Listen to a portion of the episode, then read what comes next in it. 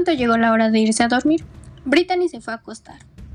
Recordó las palabras de sus amigos, pero hizo caso omiso y prefirió entretenerse con la televisión. Ya habían dado las 2 a.m. y el sueño le ganaba. Brittany se quedó dormida, sin embargo, un fuerte gruñido la hizo despertar. Cuando abrió los ojos, sintió que la observaban. Al buscar quién era, con su mirada, se topó con una gran sombra que la veía desde un rincón de su recámara. Brittany, invadida del miedo, trató de moverse rápidamente, pero no podía. Algo lo impedía. No podía moverse. Invadida por la desesperación, trató de gritar, pero tampoco podía.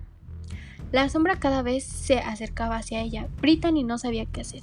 Solamente cerró los ojos con fuerza y pensó: Si tan solo les hubiera hecho caso a mis amigos, no me estaría sucediendo esto. Al día siguiente, Brittany fue corriendo a decirle a Paquita y a Pedro: ¿Qué creen que me pasó?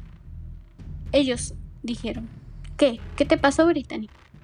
Anoche vi una sombra horrible porque me dormí porque no me dormí temprano. Ellos dijeron, te dijimos que te dormías temprano. Bueno, ya ves lo que te pasa. Eso te lo hablamos, eso es lo que hablábamos ayer. Brittany, ya sé, ya no lo volveré a hacer. Moraleja.